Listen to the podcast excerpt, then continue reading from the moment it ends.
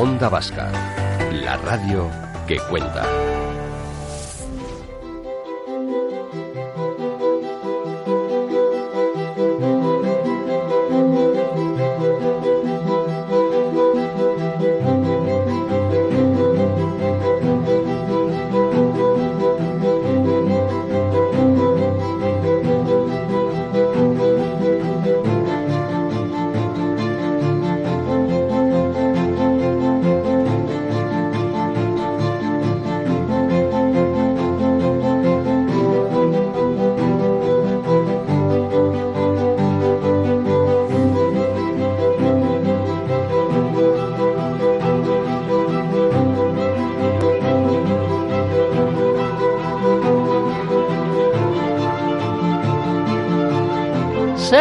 Superman, buscando a Superman. Este es el título del documental que a las 7 de esta misma tarde se va a estrenar en Donostia, en el espacio Culture Plaza de Tabacalera.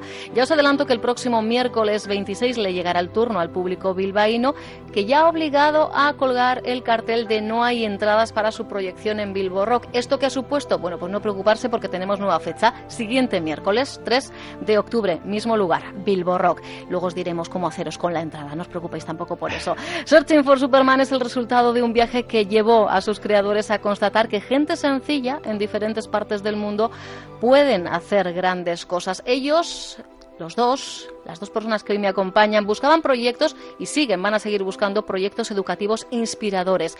Y lo que creo de momento que ha conseguido el viaje, más allá de la repercusión que estoy segura va a tener el documental, es cambiar sus vidas. Pero se lo voy a preguntar directamente a David eh, Fernández y a Maya Maguregui. David, ¿qué tal? Muy, buenas, muy bien. Maya, ¿qué tal? Aparte de con los nervios propios de un momento previo al estreno. Sí. sí. Es un día de subidón. Da como un poco vértigo todo, ¿no? Porque uno sabe lo que ha hecho, eh, sabe ya el, valor que tiene el trabajo realizado y la calidad del resultado, pero enfrentarse al público, ¿eh, David? Claro, que no saben nada todavía, ¿no? Que no han visto lo que nada has Nada o poquito, poquito, efectivamente. es, poquito. Han visto un tráiler de un minuto, pero que, Exacto. que la película al final eh, concentra lo que has dicho tú, ¿no? Un gran viaje y muchas emociones, muchas historias. Y... De hecho, claro, a veces nosotros jugamos con, con los sonidos del tráiler eh, pues para que les sirva, ¿no? Un poquito de, anzuelito, de puesta a punto. Solo hemos podido recurrir a la música que habéis utilizado, porque claro, luego es mucha imagen. Y una fotografía, Amaya, qué pedazo de fotografía, directora de fotografía ella del proyecto, directora así en global él. Qué fotografías. Bueno, es que la web oficial del proyecto es brutal. Eh, ya solo eso es un regalo, Amaya. Independientemente de lo que vamos a ver ya esta tarde en Tabacalera. ¿eh? La verdad que el viaje ha sido una oportunidad increíble para explorar nuevos campos en la fotografía y luego pues los sitios que hemos visitado y ese tiempo que teníamos a nuestro favor, ¿no? Esa libertad hemos podido practicar, probar y hacer de todo, ¿no? Y la gente que hemos conocido. Entonces, bueno, eh, Sí, eh, al final es un trabajo en equipo que hemos hecho y, la verdad que estamos eh, ansiosos de ver a ver cómo muchas ganas de mostrar el resultado claro eh, sois equipo en todo y al final cuando una pareja está bien avenida en todos los ámbitos de la vida pues los resultados luego llegan solos. Decidisteis romper con todo en un momento dado David con un trabajo estable eh, persiguiendo exactamente qué o a quién. Sí, pues mira, llegó un momento en nuestra vida en el que eso, queríamos escapar de la rutina y queríamos darnos el placer de viajar sin billete de vuelta y además tener un proyecto mientras viajábamos que era eh, buscar proyectos educativos innovadores, algo diferente que diese un poquito de esperanza, de que mostrase que un mundo mejor era posible, ¿no? Entonces viajamos sin ningún tipo de plan. No había ruta fija. No había una ruta. No había un plan de viaje. Íbamos a empezar por Filipinas, pero íbamos a dejar que la gente nos y se fuese guiando, ¿no? El camino. Entonces fuimos encontrando proyectos muy interesantes, proyectos humildes, eh, de ayuda a, las comunidades, a, los niños locales y demás. Y bueno, eso es lo que intentamos mostrar en el documental. No, es un documental de innovación educativa como tal, sino de, proyectos que, están ayudando a que la gente pues tenga más posibilidades. ¿no? Hay una cuestión que, es verdad, no había plan de ruta Maya, pero sí teníais claro, o por lo menos lo habéis tenido, que lo vuestro es viajar lento, ¿no? Sí, sí. Sin prisa, pero sin pausa. Sí, yo desde, bueno, al trabajar por mi cuenta, ¿no? Pues eh, tenía esa facilidad de parar y marchar de, pues de casa, ¿no? De Bilbao y decidimos pues tomarnos ese tiempo y, Y entonces, pues esa tranquilidad también te permite conocer el lugar, las culturas, la gente. Entonces lo que nos gusta es integrarnos un poco, aunque seamos de fuera y seamos, bueno, blancos, pues, pues sí, en esos sitios donde hemos estado. Eh, pero hacernos amigos de los locales, coger un poquito una rutina y disfrutar de esa rutina que podíamos eh, teníamos esa... Teníamos tiempo para... Claro, o sea, no, es entrar como elefante en cacharrería, sacar cuatro fotos y, ya, no, la implicación, el tú a tú. Habéis buscado esa interacción en cada zona, en, en todos los sitios, sí. O sea, eh, la gente tiene que tener claro que viajar durante tanto tiempo no es hacer turismo, sino que es viajar, ¿no? Entonces, eh, te puedes permitir el lujo, como dice Amaya, de estar mucho tiempo en los sitios y mm. conocer realmente cómo vive la gente allí y, te enriquece muchísimo eso, ¿no? Porque ves que hay muchas formas de entender la vida y de vivirla y eso es el regalo lo más grande que nos hemos traído, ¿no? Aparte del documental, pero...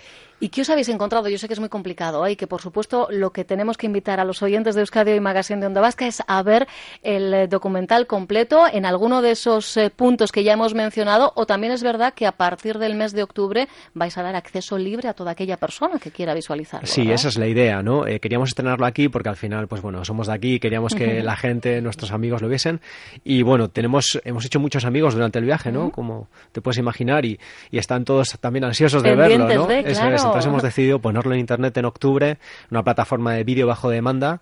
Entonces lo que vamos a hacer será pues eh, cobrar un X por ver el documental y parte de los ingresos se van a donar a parte de los proyectos que, ah, sean en el documental. Esto es, esto es muy importante. Eh, de todas formas hay una cuestión a tener en cuenta. Tenemos la proyección hoy en Tabacalera y los días 26 y 3 de octubre, como decía, en, en Bilbo Rock. Por cierto, para Bilbo Rock 3 de octubre, porque para el 26 ya no llegamos. ¿Hacernos con las entradas? ¿Cómo podemos hacernos? Pues las entradas están a la venta en Cantín, que es eh, un restaurante que está en la calle Príncipe 1 y bueno, allí Cantino Baobab eh, tendrán disponibles las entradas. Lo dejo ahí, insisto, porque ya veis que para el 26 se han, se han agotado y quería incluir ese, ese dato eh, práctico. Pero, claro, eh, hay una cuestión importante. Verlo está muy bien y lo vais a disfrutar, pero si es con las explicaciones previas y posteriores de, de, David y de Amaya, mejor que mejor. E invitáis a cualquier persona que quiera acoger la proyección a ponerse en contacto con vosotros y bueno, pues luego ya es cuestión de cuadrar agendas, ¿no? Eso es, nosotros nos gustaría que tuviese difusión porque el documental intenta mostrar ciertas ideas que yo creo que a la gente le van a interesar, ¿no? Y bueno, pues cualquiera que esté dispuesto a, si dispone de un espacio, a hacer una proyección, nosotros vamos a, darlo todo, le vamos a ayudar a cómo organizarlo ah, y allí vamos a estar para también aportar un poquito más de valor estando nosotros y dando explicaciones a la gente. Oro, eso teniendo en cuenta que el próximo viaje ya está programado. Sí, sí está muy próximo. Y además no van a ser dos días tampoco. Toca volver a viajar lento. Eso es. Eh, en esta ocasión, bueno, en octubre salimos, eh, vamos a viajar por Europa con la furgoneta.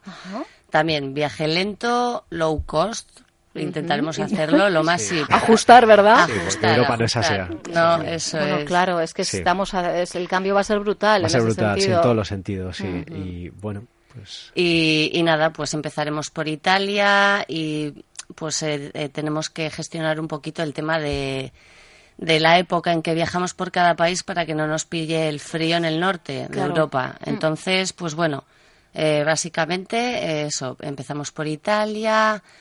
Costa mediterránea, iremos subiendo, pasaremos de Estonia a Finlandia, Suecia, Noruega, todo el norte lo haremos en verano cuando hay mejor temperatura y luego empezaremos a bajar. Entonces tenemos planeado más o menos un año y medio de viaje por Europa. ¿Y la búsqueda es la misma? La búsqueda continúa. lo que pasa es que lo que nos vamos a encontrar yo creo que va a ser totalmente diferente, ¿no? Porque es un contexto ya... Mm, claro, es, más occidental, ¿no? Vamos a encontrar eh, escuelas que seguramente se parezcan más a lo que tenemos aquí, pero mm, seguramente más innovadoras porque las vamos a ir a buscar. Proyectos diferentes, ¿no? Y que nos puedan dar ideas a nuestras escuelas para cambiar lo que se está haciendo ahora mismo. Yo decía que el viaje os ha cambiado en sí eh, la, la vida. De esos que son multitud de proyectos, multitud de personas las que os habéis topado en el, en el camino. Pero si yo os pidiera, tú lo vas pensando, Amaya, si os pidiera un momento, un lugar, eh, algo que dices, es que es irreal, a día de hoy yo lo he visto, lo he fotografiado, lo he documentado y aún así es que no, no tengo para creer, como diría aquel. Uf, eh, mira, yo me quedaría así a bote pronto con eh, Filipinas. Eh, en la isla de Siargao encontramos un pueblo, nos fuimos a perder con la moto por la isla y encontramos un pueblo así de rebote que se llamaba Caridad y la gente nos invitó a pasar dos días allí acampados con la tienda de campaña en la playa y viviendo con ellos como viven su día a día. Nos invitaron a comer, a cenar, a desayunar, nos dábamos baños en las pozas que tenían allí, tal, con los niños y demás y fue una experiencia increíble porque la gente era maravillosa y, nos sentimos sentimos la libertad absoluta allí. Curioso que además se llame Caridad. Sí, sí, sí, muy curioso. ¿Eh? Aparece la película. ¿Y en tu caso, Amaya? Y en mi caso, eh, pues eh, yo lo que he aprendido en este viaje es más que nada, aparte de los lugares, la gente. Hmm. La gente es quien te hace recordar esos lugares. Entonces, puede que hayas visitado muchas playas espectaculares, pero si no las has disfrutado con alguien, el recuerdo no va a ser el mismo. Y bueno, estuvimos una temporada en Australia y allí hicimos muchos amigos y eran muchos eh, gente de Latinoamérica, eh, uy, Australia, Argentina, Chile, bueno, gente con un humor, eh, bueno, gente súper amorosa, súper positiva y gente súper trabajadora. Y, y, me quedo con toda esa gente que conocí allí. También eh, por todo el viaje, ¿no? Sí, pero, sí, sí, pero bueno, hay, personas que te marcan más que otras, es indudable, nos pasa a todos, ¿no? Sí, allí, allí hicimos una gran familia y, y, la verdad que ahora están viajando, ¿no? Por Europa y tal, entonces... pues, pues mira, ah, eso es. Toca cruzarse de nuevo en el camino, ¿no? y de la desde la perspectiva educativa, eh, David, porque mencionabais Australia, allí proyecto de lo, de lo más innovador. Sí, ahí sí. Claro, luego os vais eh, a, a, Filipinas, por ejemplo, y claro, entiendo que no tiene absolutamente nada que ver lo uno nada que ver. De hecho, de Australia más adelante fuimos a la India y ahí es mm. donde verdaderamente vimos un contraste brutal. Estuvimos trabajando con una ONG en el sur durante dos semanas y bueno, ves que la gente es, eh, vive en, la más absoluta pobreza y necesitan cualquier tipo de ayuda, es eh, bienvenida por ellos, ¿no? Y, bueno, pues eh, ves que hay muchas cosas por hacer y yo animaría a la gente a que pensase en tomarse las vacaciones de otra forma, ¿no? En hacer otro tipo de, viajes, ¿no? Viajes solidarios, ¿no? De, tomarte dos semanas, ir allí, colaborar, enseñándoles lo que tú sabes y, ya está, ¿no? Y se puede hacer, ¿eh? eh en, la página web la gente encontrará los links a estos proyectos y la mayoría de ellos te ofrecen eh, la posibilidad de que tú vayas como voluntario sin ningún tipo de, conocimiento como profesor o lo que sea y, esa ayuda la van a agradecer mucho. ¿Confiáis en que con vuestro proyecto consigamos revolucionar también eh, nuestro sistema educativo, nuestra forma de, entender en un momento dado la educación? Yo creo que pondremos nuestro granito de arena, ¿no? Pero al final es eh, entre todos, ¿no? Mm. Los que tenemos que hacer fuerza, ¿no? En cada sitio donde estemos. Lo que hemos aprendido es que gente pequeña en lugares pequeños puede hacer grandes cosas, ¿no? Si todos empujamos a la vez. Así que esa es Y, bueno, eh, la verdad es que muchas veces ponemos el, grito en el cielo con las complicaciones que tenemos para acceder a determinados sistemas, a las formas, ¿no?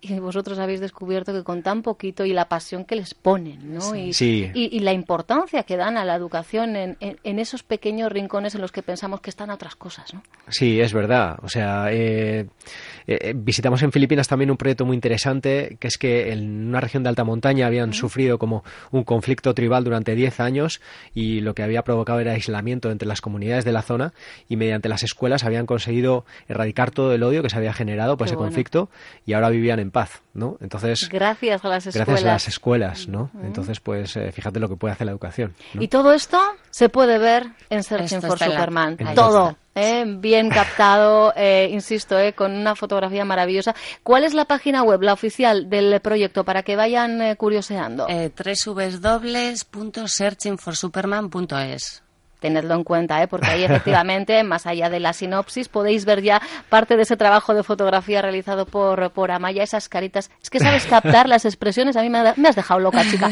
Así que con muchas ganas de ver el, eh, proyecto completo y con ganas, ojalá, ¿eh? a ver si, claro, ahora hay que cuadrar agendas, porque lo primero es, es ya ese plan de viaje, ese plan, no plan de viaje que tenéis marcado a partir de, de octubre por Europa, pero, pero será bonito tener la oportunidad oportunidad de visualizarlo y tener la posibilidad después de preguntaros a vosotros eh, por esas cositas ¿no? que nos generan dudas o, mayor curiosidad. Lo van a poder hacer hoy los que se acerquen a Tabacalera y los próximos miércoles 26 y 3 de octubre a Bilbo Rock. Suerte vosotros, suerte vosotras. No dejéis para mañana lo que podáis hacer hoy, que luego nos quedamos siempre con las ganas.